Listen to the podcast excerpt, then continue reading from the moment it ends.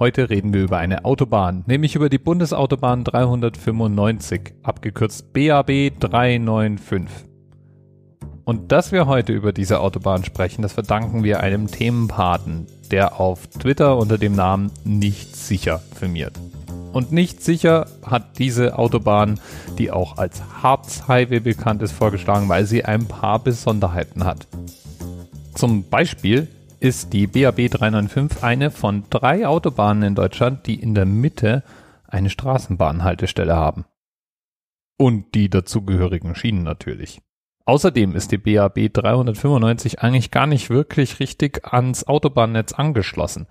Zu der Autobahn führt nämlich eigentlich eine Bundesstraße. Gut, die sieht aus wie eine Autobahn, die ist baulich getrennt wie eine Autobahn und ich nehme an, die Leute heizen drüber wie auf einer Autobahn, aber, aber technisch, rechtlich und wir wissen, in Deutschland ist das wichtig, ist es etwas anderes. Ja, und ganz praktisch ist der Unterschied auch deutlich, wenn man nämlich das Autohaus samt Tankstelle ansteuert, das diese Autobahn am Anfang hat. Denn da gibt's eine Kreuzung und nicht etwa eine klassische Auffahrt. Für die A395 gibt es außerdem nicht nur einen Eintrag in der Wikipedia, sondern auch in der Parodie der Wikipedia, der Stupidedia. Dort steht über die A395 Folgendes zu lesen. Die A395, auch als Harz Highway bekannt, ist eine Autobahn zwischen Peine Ost und dem Harz und ein Witz in Niedersachsen und der autonomen Region Südniedersachsen. Sie hat den Zweck, dänische Touristen über die dauerverstopfte A7 und über die A395 in den Harz zu führen. Zudem wurden auch Autos aus Goslar und Bad Harzburg gesichtet, die über die A395 nach Peine Ost alias Braunschweig gependelt sind, weil es in diesen Städten keine Arbeit gibt. Die A395 ist circa 40 Kilometer lang, wovon alleine zwei Kilometer nur auf Schlaglöcher entfallen. Die A395 führt von dem Dreieck Peine Ost-Süd sinnvolle Grammatik, was an der A93 liegt, die wiederum von der A7 abzweigt über Wolfenbüttel und Wienenburg bis nach Bad Harzburg. Früher führte sie noch bis in den Harz hinein, da der Problemkreis Goslar aber kein Geld hatte, diesen Abschnitt zumindest von metertiefen Schlaglöchern zu befreien, hatte man diesen zur B4 herabgestuft, weil auf Bundesstraßen metertiefe Schlaglöcher erlaubt sind.